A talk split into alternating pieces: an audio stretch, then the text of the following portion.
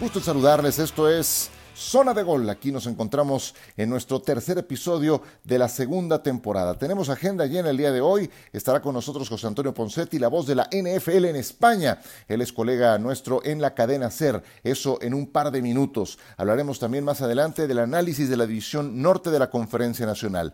Pero la noticia del día tiene que ver con Deshaun Watson. Seis juegos de suspensión que le ha impuesto una juez federal por todas las acusaciones en su contra. Seis juegos, con lo cual habría estado fuera toda la temporada pasada y podría volver a jugar hasta el 23 de octubre cuando los Browns visiten a los Baltimore Ravens. ¿Puede cambiar esto todavía? Sí, porque la NFL tiene tres días para apelar esta sanción. La NFL quería imponerle un año de sanción, la Unión de Jugadores estaba haciendo un contrapeso para que fuera menos. ¿Puede esto todavía cambiar? Em, ¿Pueden levantarse los Browns de esta sanción de Watson? Yo creo que sí, pero lo tiene muy complicado. Está muy competida la conferencia americana. Tendrían que jugar con Jacoby Brissett esos primeros seis partidos, si no es que hasta más. Y Watson no jugó todo el año pasado y se estaría perdiendo los meses de septiembre y una buena parte de octubre. Y como para pensar que pueda regresar a ser el de antes de inmediato, creo que eso le va a tomar tiempo. Entonces, creo que podríamos bajo las coordenadas que estamos hoy, pensar que Watson, después de la semana de descanso de los Browns, que viene después de ese partido contra Baltimore y contra Cincinnati, volver a ser el de antes, pero ya eso nos pesca en el mes de noviembre. Lo tiene muy complicado el equipo de Cleveland y veremos en cuánto queda la sanción, si son solamente esos seis partidos. Noticia del día, no queríamos dejarla pasar. Tras la pausa, vamos a presentarles nuestra plática con José Antonio Poncetti en esta zona de gol. Seguimos con ustedes en esta zona de gol y vamos a darle paso a nuestro invitado del día de hoy. Eh, quien nos acompaña es una de las voces más conocidas de la cadena SER en España, de SER Deportes. La cadena SER es la número uno en la radio española y confieso ser un asiduo radioescucha de todo lo que hace Cadena Ser en Deportes, son muy buenos. Y desde hace mucho tiempo, desde José Ramón de la Morena, Carrusel Deportivo, en la actualidad con Manu Carreño, con todo el equipo, hasta siento que los conozco, la verdad. Y nuestro invitado de hoy tiene en El Larguero, que es el programa estelar de la cadena Ser, una sección que se llama Yanquilandia. Y además hace un podcast llamado 100 Yardas, donde se especializan en fútbol americano. Es uno de los llamados cuatro jinetes. Y nos acompaña el día de hoy José Antonio Poncetti en Zona de Gol. ¿Cómo estás, eh, Poncetti? ¿Qué? gusto tenerte.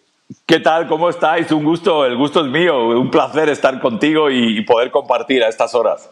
Igualmente, uno de los cuatro jinetes, correcto.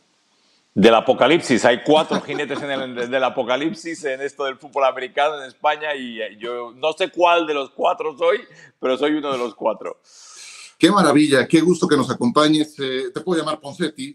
Por favor, por favor. Poncetti, pues a ver, eh, platícame primero. Eh, la NFL en España no debe de ser fácil. es un mercado donde el fútbol está muy arraigado, donde no te ayuda la diferencia horaria para poder ver los juegos en directo. ¿Se ve la NFL España? ¿Qué tanto se está viendo en la actualidad? Mira, eh, eh, es un camino largo el mío en, torno al fútbol americano y a la NFL. Eh, si, llevas tantos años escuchando, sabrás que, que, soy uno de los pocos locos que hace un montón de años, a finales de los 80, apostó por este deporte en nuestro país. fue un camino extraño porque fue un camino en donde empezó por la pasión del juego puro y duro. Yo tuve la suerte de poder estar un tiempo en San Francisco y en la época en que jugaba Joe Montana y, ver partidos en directo y cubrir, porque en aquella época eh, estaba ya de, becario en, la cadena SER y ya podía, podía cubrir esos eventos. Es más, estaba acreditado por la SER para, para esos eventos. Y luego salté a televisión, a Canal Plus, me convertí en el narrador del fútbol americano en, nuestro país. Eh, llegaron una cosa que se llamó la Liga Mundial, no sé si te acuerdas, con los Barcelona Dragons. Eh, eso eh, eh, nos dio un empujón tremendo. Creé 100 yardas, que fue la primera revista de fútbol americano en papel que existía en nuestro territorio. Y a partir de ahí la vida ha ido cambiando, evolucionando. Y un buen día decidí que, ¿por qué no crear un programa de radio de 100 yardas, crear un podcast y crear un mundo a través de las redes sociales? Y te voy a contar el por qué. Hace no muchos años eh, con mi buena relación con la NFL, yo llevo eh, cubiertas a espaldas en directo físicamente en los estadios desde la edición número 25 de la Super Bowl.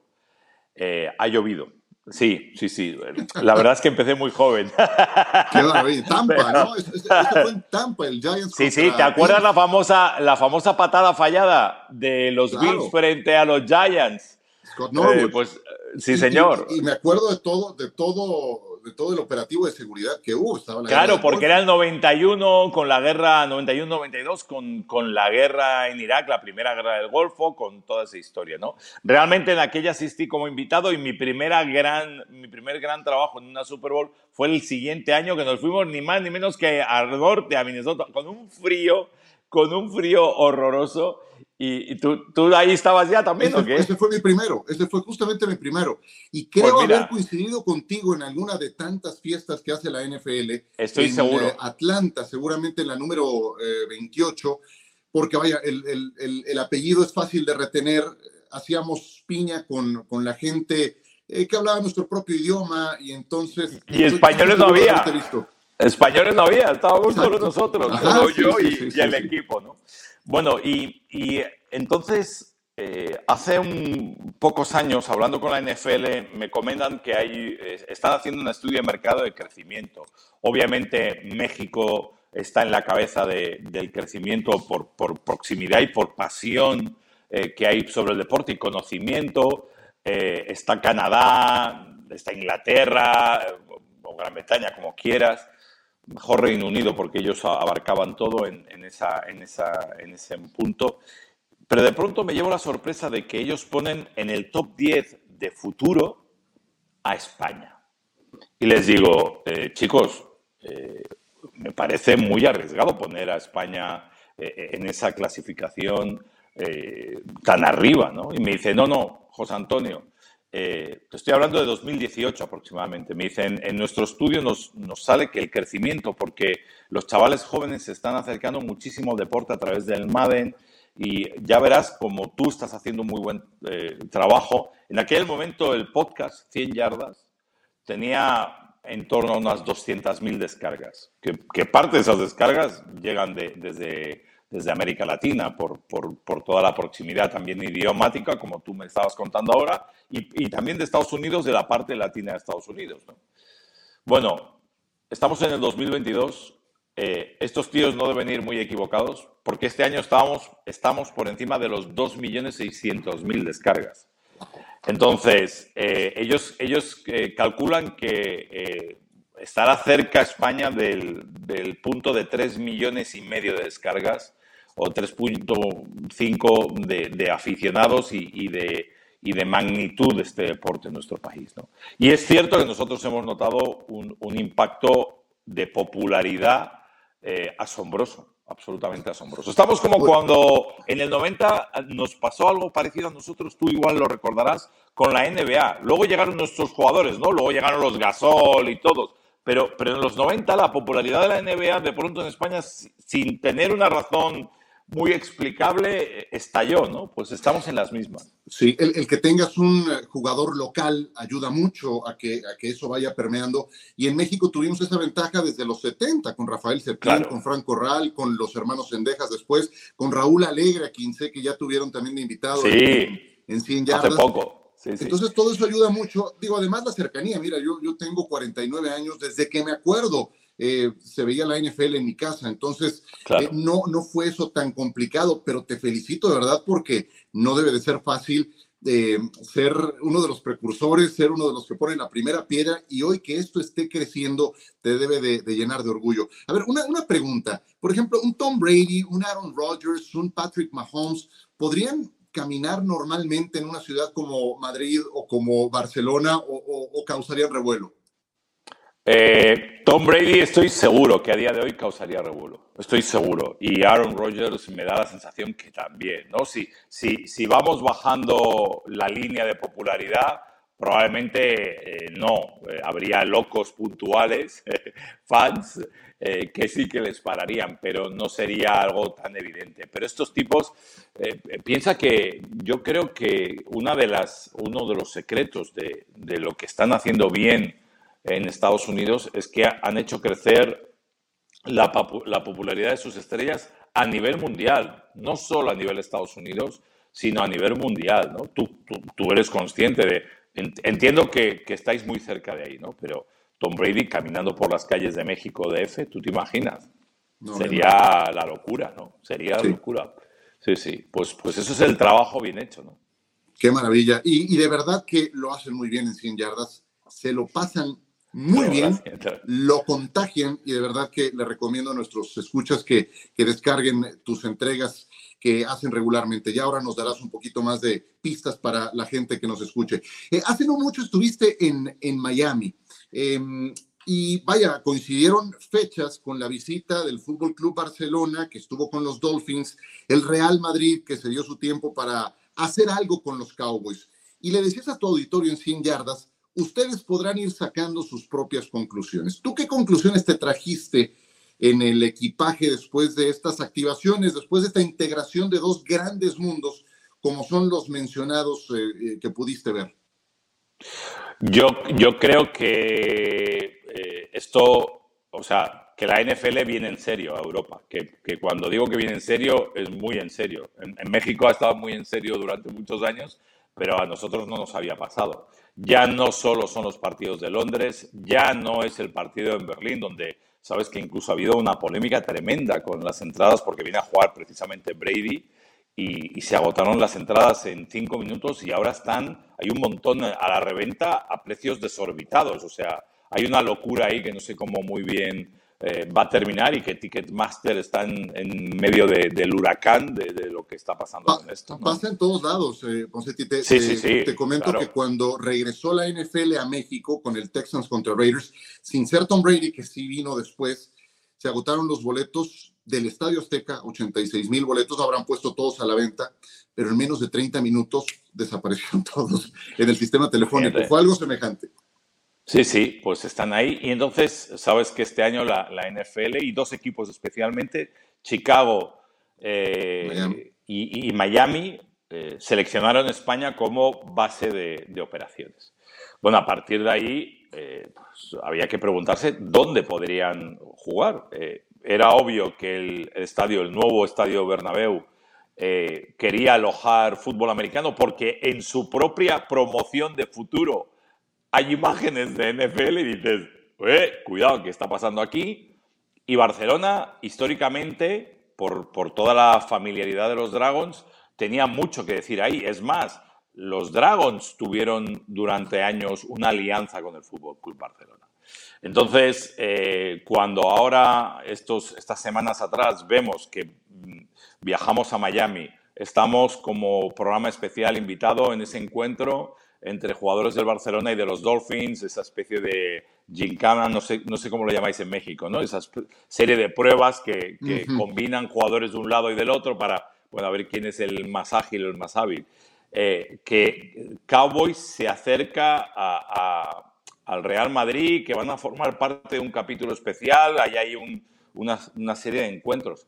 Hombre, es obvio, es obvio que estos dos estadios, no a largo plazo, a medio y, quién sabe si a corto plazo van a recibir eh, claramente partidos NFL. O sea, igual que estamos viendo partidos de NFL en Europa en esos dos puntos, eh, España va a tener partido de NFL. Me atrevería ahora mismo a jugarme contigo las gafas que llevas. Pero. no, no suelto. Pero, pero, pero claro, yo el otro día lo dije también. Entiendo que todo esto es un proceso y que no se tiene que torcer en el camino, ¿no? Que, entiendo que hay una serie de acuerdos, vosotros lo conocéis bien, porque México no ha sido un trabajo fácil, es, es un trabajo de muchos años, de, de, tener todo muy bien coordinado para que eso se, dé, ¿no? Yo creo que aquí han puesto otra vez o han abierto otra vez las puertas a que esto suceda e insisto, por las cifras que nosotros estamos viendo, por lo que nos está pasando nosotros en primera persona, eso no es a largo plazo. ¿eh? Estamos hablando de un periodo mucho más cercano. Sí, eh, yo te digo, aquí en México se, le tuvieron que hacer adaptaciones muy importantes al Estadio Azteca, que bueno, es un, es un escenario ya viejo. Eh, los puros vestidores son un mundo aparte. Los vestidores de un, de un eh, estadio para un eh, ¿Sabes, la ventaja, sabes, la ventaja de tanto de Barcelona como de Real Madrid? Que yo creo que están hablando porque ahora están a tiempo de todo. El Barcelona empieza sus obras dentro de cuatro días y el Madrid está en plenas obras. O sea, están a tiempo de adaptar lo que necesiten para poder traer este tipo de eventos. Esa es la gran ventaja. Aquí tuvieron que hacer adaptaciones ya no tan normales para que estuviera listo, quedó bastante decente, se puede llevar a cabo. Son estándares importantes los que hay que cubrir y también tienes que eh, cubrir la parte de negocio, porque esto es como, un, como, un, eh, como un grupo de rock, como una banda que va a presentarse y entonces tiene una cantidad garantizada, se venda o no se venda el boletaje. Eso ya es otra historia. Entonces sí son una serie de elementos que tienen que ponerse juntos, pero evidentemente con lo que están haciendo en el Bernabéu, lo que tienen pensado en Barcelona, parece un strike cantado el que tengan un partido de temporada regular y más ahora que se abrieron ya a un juego de temporada regular en territorio alemán. Eh, ya que decías, te, voy a hacer un paréntesis. Eh, déjame solo una... Eh, Sabes que el Madrid se ha vuelto loco en este sentido, porque el Madrid y su presidente lo que le, le dijeron a la NFL es que lo que querían era una Super Bowl. Y claro, yo creo que, que nosotros vivamos fuera de Estados Unidos una Super Bowl, yo creo que tú y yo no lo vamos a vivir. Me da la sensación. Estoy de acuerdo contigo. Eh, ese, evento está por encima del bien y del mal. Entonces, eso no quiere decir que no veamos. Eh, en Park Avenue, les queman la casa en Park Avenue. Vamos, vamos, vamos, vamos. Y se lo llama Madrid, o sea que bueno. Pero te digo una cosa, un juego de temporada regular sí es, es una maravilla. aquí tuvimos muchos juegos de pretemporada antes de un juego de temporada regular que fue un San Francisco Cardinals cuando ninguno de los dos pintaban, 2 de octubre del el 2005. Eh, y un juego de temporada regular es otra historia completamente diferente, ¿no? A lo que ves normalmente en pretemporada, donde juegan los titulares solamente una parte y la gente lo sabe. Y llenó el Azteca y fue una entrada récord. Entonces, eh, qué, maravilla que pronto lo tenga. ¿Sabes qué pasa? Que la gente no, no, nos estará viendo ahora y no recordará algo que yo viví, que a mí me tocó retransmitir. Eh, nosotros en Barcelona tuvimos no uno, sino dos partidos de American Bowl. Eh, vinieron a jugar eh, en su momento Raiders contra Broncos y San Francisco contra Steelers, eh, los, los 49ers de Steve Young. Es, es, es, otro rollo, pero, pero claro, la NFL ya sabe que el Estadio Olímpico, que era la casa en aquel momento de los Barcelona Dragons, reventó, o sea, eso fue un éxito los dos años seguidos. Entonces entiendo que la NFL ya sabe que Aquí tendrán unos viejecitos, que en aquel momento debían ser 20 o 25 mil, que van a volver a ese estadio, más los hijos de esos viejecitos. O sea, quiero decir, yo, yo creo que van sobre seguro, que es un éxito total el, traer un partido de temporada, como muy bien dices, a nuestro país. Ni duda cabe. Eh, me emociona mucho escuchar tu historia porque encuentro muchas similitudes. Una de las preguntas que traía en mente, pero que ya me la respondiste, es cómo fue el primer beso con la NFL, tuyo. Pero ya me dices, si viviste en San Francisco y te tocó la época de Joe Montana, pues ¿qué más necesitas? ¿No? Es un elemento suficientemente magnético de seducción para eh, haberte tenido en la bolsa desde muy joven, ¿no? Pero yo, yo, yo, cuando llego a, San Francisco, em, yo ya había visto fútbol americano, ya me gustaba el fútbol americano y ya eh, era de los niños raros que pedía balones con forma de melón en casa para jugar a fútbol americano, no el balón redondo, que es algo que todos mis amigos jugaban, ¿no? Entonces, e, esa, esa historia me, me llegó por ahí. Es curioso, porque yo no, no, sé muy bien en qué momento mi padre probablemente me puso a ver un día un partido, porque lo debían estar dando a través de, de alguna de las televisiones locales, que en aquel momento eran las que daban algo de fútbol americano. Y, nada, tengo un recuerdo vago de, épocas de, la nevera Perry. ¿Tú te acuerdas de la nevera Perry que jugaba en Chicago? Claro, bueno, esos partidos ya, ya los veía también, ¿no? Pero claro, ver a Montana en directo, eso es como, madre mía, ¿sabes? Mis amigos ahora se, se mueren porque les digo, tíos, a mí ya me podéis decir lo que queráis, pero yo he visto jugar a todos los grandes en directo. El resto, ya, yo, yo ya he cubierto. A partir de aquí, vosotros haced lo que queráis y se, parten conmigo los, los jinetes del apocalipsis. Qué maravilla. Nos acompaña José Antonio Poncetti en zona de gol, el eh, conductor de 100 yardas de la cadena SER en España. Te quiero preguntar, eh, Ponce, cinco preguntas para cerrar a manera de tweet. Podría, podría aquí pasarme mucho tiempo más, pero entiendo que hay, que hay cosas eh, que hacer eh, en el día y te agradezco mucho que hayas hecho un espacio en tu agenda, porque pues viene ya la temporada. está en puerta, la pretemporada está a menos de una semana de llevarse a cabo y te quiero preguntar por situaciones que se han presentado y que me des tu punto de vista. Em, Vamos en principio, dime, el regreso de Tom Brady, ¿qué te pareció el que haya permanecido veintitantos días en el retiro? Me llamó la atención, me llamó la atención cómo se fue, porque yo siempre pensé que, que Brady se, se, o al menos era mi sensación o mi ilusión, no lo sé, y creo que va a pasar este año, que Brady se va a ir como los Rolling Stones, ¿no? Con un concierto en cada ciudad y cada partido va a ser el partido, porque probablemente sea el último partido.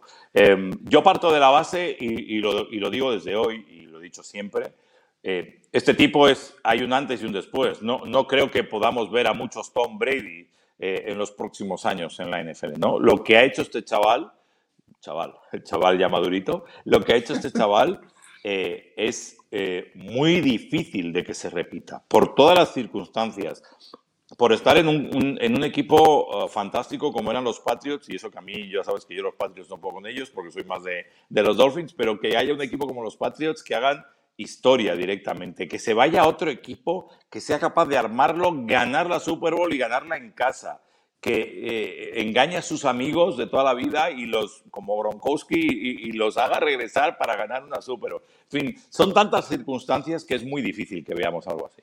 Sí, que a los 40 diga, eh, quiero jugar a los 45, pues que creen, estamos a eh, una semana de que cumpla efectivamente 45 años de edad y que inicie una temporada más con los Buccaneers, además muy bien ubicados rumbo a la próxima campaña. Eh, ojo, con Tampa este año, ¿eh?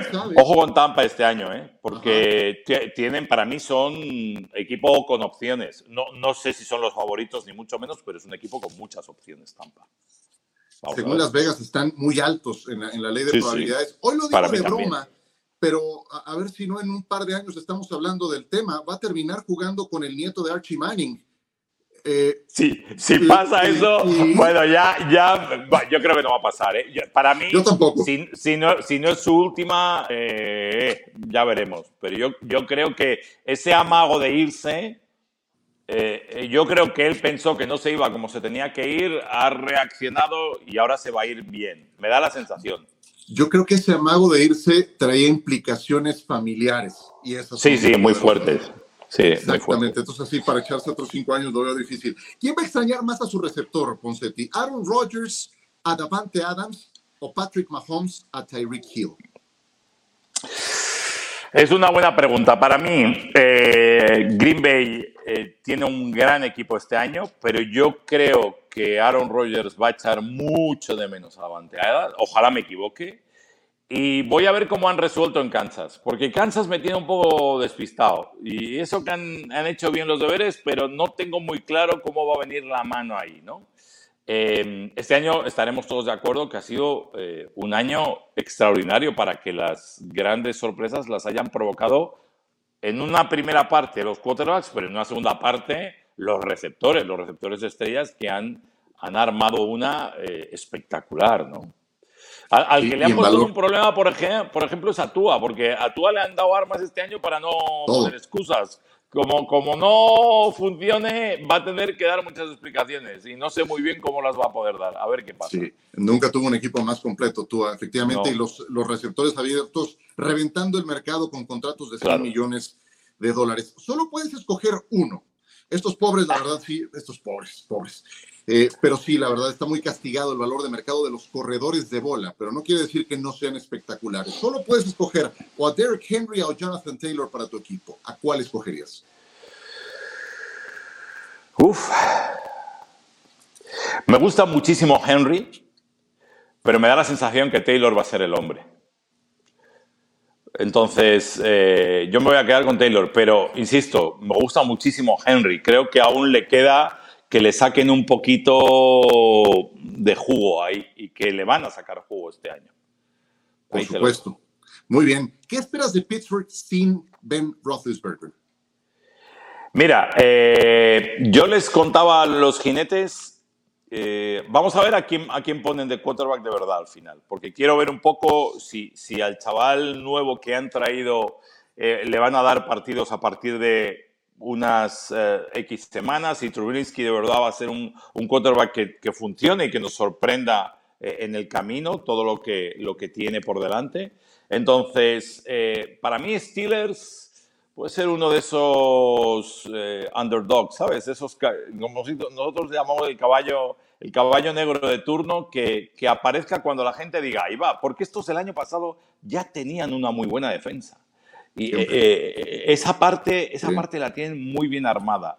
Y el ataque hay que ver, porque como les funcionan tres piezas, igual nos llevamos una sorpresa con estos Pittsburgh Steelers a mí algo que me encanta. Que, nadie los espere en la Super Bowl, ¿eh? No, tampoco nos volvamos locos. Pero que, que, hagan una muy buena temporada o una mejor temporada que el año pasado, no, me extrañaría, no me sorprendería. Ya tuvieron su momento sin Big Ben, sin Roethlisberger, cuando se lesionó del codo contra Seattle semana 2. Y el equipo estuvo peleando por playoffs al final. Tiene una gran cultura ganadora. Entonces, yo también estoy, estoy muy en sintonía con lo que dices. Y por último, no recuerdo una conferencia americana tan cargada de talento, porque hoy tienes a los Chargers que llevaron a Khalil Mack, a los Broncos con Russell Wilson, a los Browns con Deshaun Watson, a ver en qué queda ese tema, los Dolphins, Tyreek Hill, más lo que ya tenían los Bills, los Chiefs, los Ravens, los Bengals, etcétera, y, pero no van a caber todos en playoffs. ¿En quién no confías de todos estos equipos sobrecargados de la conferencia americana? ¿En quién no confío? Eh, mm, pues es una buena, una buena pregunta, porque eh, yo estoy de acuerdo contigo. O sea, a mí la americana me parece que es la bomba, que hay un grupo ahí, un grupo de la muerte, donde están Las Vegas, Chargers, Broncos y Kansas, que eso va a ser, eh, a la que te despistes has muerto, o sea, ahí no, no, va, a haber, no va a haber un respiro se me hace difícil eliminar a uno. No, no, no querría, o sea, tengo un miedo quizá por proximidad eh, con, esos Dolphins, a ver qué pasa, porque a ver si aproveché y tal. Y tengo una curiosidad, y te lo voy a decir ya. Eh, ¿Qué va a pasar con los Patriots? ¿Qué va a pasar con los Patriots? Los Patriots están en un grupo en donde claramente Buffalo va a ser un equipo, para mí, eh, probablemente el equipo para poder llegar hasta, hasta la Super Bowl, al menos si siguen al nivel que les vimos el año pasado. Por el otro lado, los Rams me parece que es un equipo que no solo ha sido campeón, sino que se han reforzado muy bien, pero que también tienen contendientes. Pero en ese grupo, Miami va a estar muy fuerte. Los Jets están haciendo bien los deberes, pero no van a estar al nivel de estos. Pero los Patriots van a poder con Miami, van, a poder estar ahí y si dejamos a Búfalo por arriba, solo uno de estos dos se va a poder meter. Si se meten, ¿dónde van a estar? Y, esa es una curiosidad que tengo. ¿eh? No, no, sé muy bien qué va a suceder, pero es una curiosidad que tengo. Pues eh, es uno de los grandes atractivos para esta temporada que está ya a la vuelta. Y te quiero agradecer, eh, Poncetti, estos minutos que nos has regalado. Eh, ¿Dónde te puede seguir la gente para esta temporada que está por empezar? En 100 yardas nos podéis encontrar en todos lados. Estamos en redes sociales, estamos en Twitch, estamos en YouTube, estamos por supuesto eh, en Twitter, estamos obviamente también a través de la cadena SER, como tú nos has encontrado, en todos los puntos en donde se puede eh, descargar el podcast. Y, solo que disfrutéis con nosotros o que, o que viváis en directo con nosotros muchas de las sorpresas que tenemos. Igual que hemos estado hace unos días en Miami, es muy probable que en nada estemos en Chicago disfrutando un rato ahí de las cosas que pasan en Chicago, ya os contaremos más y luego arrancaremos la temporada a tope. Y, sabéis que nosotros en Twitch los domingos hacemos una cosa muy divertida y es que eh, los domingos reaccionamos a, a la zona roja y, mm, y bueno, pues podéis vivir los partidos con nuestras voces y con nuestros comentarios y con nuestras locuras, que ya como tú las vives con nosotros, estamos muy, muy locos y, y nos divertimos muchísimo. Sobre todo es que es un grupo de amigos eh, que yo creo que sorprende a mucha gente porque eh, mucha gente que llega sobre todo desde América dice, pero estos tíos saben mucho de fútbol americano. Eh, y, y, y, que se queden así como, pero son españoles. Eh, y a veces hasta se ríen con, las, con los términos, porque vosotros, por ejemplo, hay mucha gente de México que nos sigue y manejamos términos distintos, ¿no? Pero es muy divertido. Sí, pero nos entendemos muy bien. Dice, dice, dice Poncetti, hacemos una cosa muy divertida. Todos, la verdad, se lo pasan muy bien, se lo pasan muy bien. Y eso lo transmiten. De verdad, dale, dale mis saludos a Luis Jones, a Javi Gómez, a Iker Sagasti, que fue quien tuvo eh, a bien ponerme en contacto contigo. Sí. Los felicito por, por esta labor, además de tanto tiempo y por el éxito que está teniendo su podcast. Querido Poncetti, te mando un abrazo, te agradezco mucho estos minutos y eh, serás bienvenido más adelante a Zona de Gol eh, durante la temporada. Muchísimas gracias. Será un placer y ahora te toca dejarte engañar un día por los cuatro jinetes a ver si sales vivo de esa. Feliz de acompañarnos. Te mando un abrazo y muchas gracias. Claro que sí. Cuídate mucho. José Chao. Antonio Poncetti en Zona de Gol. Nosotros continuamos.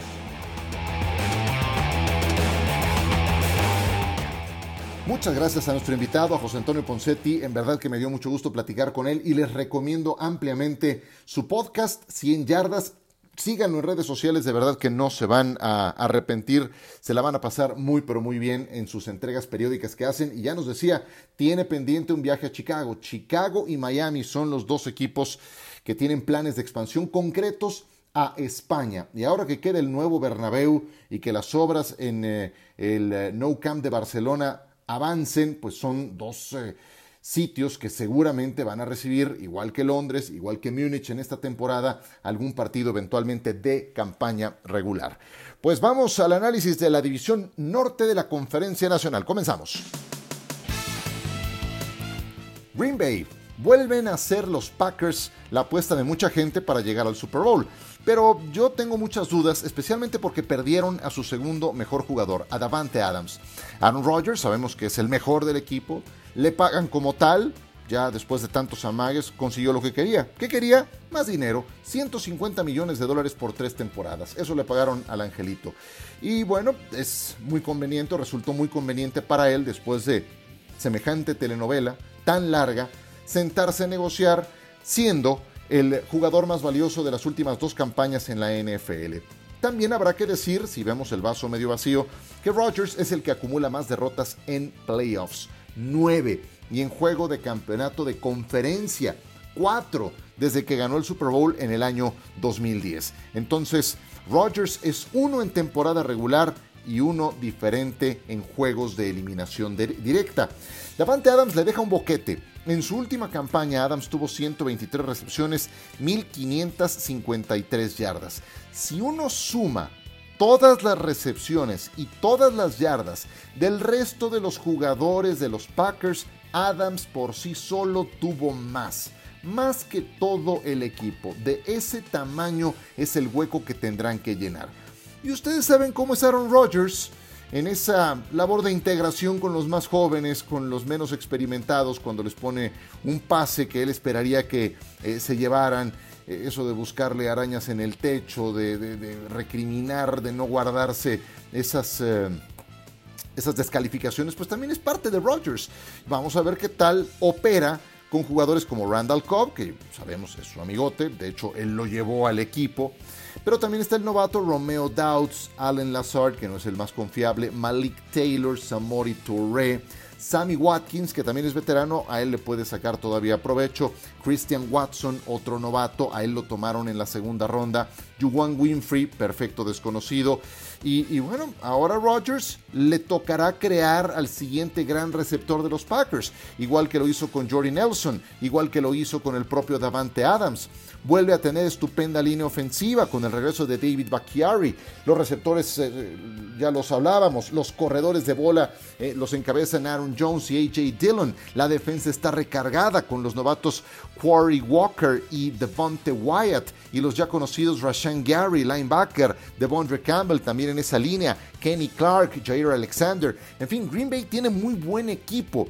Yo creo que van a ganar la división, pero ¿podrán ser mejores sin Davante Adams? Ahí es donde yo tengo muchas dudas.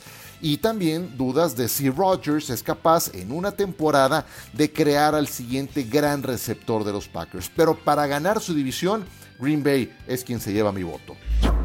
Los Chicago Bears, después de otra temporada para el olvido, volaron a medio mundo. Cambiaron al gerente general, llegó Ryan Pools, al head coach, llegó Matt Everfluss y a los dos coordinadores. Y especialmente es relevante el papel que tendrá Luke Getzi a cargo de la ofensiva para ver si es capaz de desarrollar el potencial del quarterback de Justin Fields. Este jugador apenas tuvo 155 yardas aéreas en promedio por partido la temporada pasada, que es anémico. Eh, yo sé que fue su año de novato, pero fue la cifra más baja para un coreback de primer año. 155 yardas promedio por partido. Además perdió cada uno de sus últimos siete juegos que inició. La, realidad es que fue un caos su relación con Matt Nagy, porque localmente le pedían que iniciara con Justin Fields y cuando Nagy dio su brazo a torcer porque se lesionó eh, a quien él había elegido como titular en esta campaña, pues eh, tal parece que Nagy, para probarle a todos los demás que estaban en un error y en lo correcto, no le diseñó un plan lo suficientemente favorable a Fields para probar para aprovechar sus, condiciones. Entonces eso terminó siendo un, un, relajo, la verdad. Y terminó con el despido de Matt Nagy.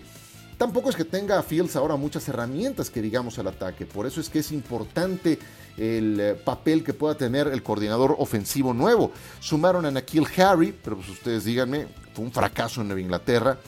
Tienen a David Montgomery, un corredor bueno, a secas. A Darnell Mooney, que tampoco es cosa del otro mundo. Entonces, así que uno diga, muchas herramientas tampoco es que tenga Justin Fields.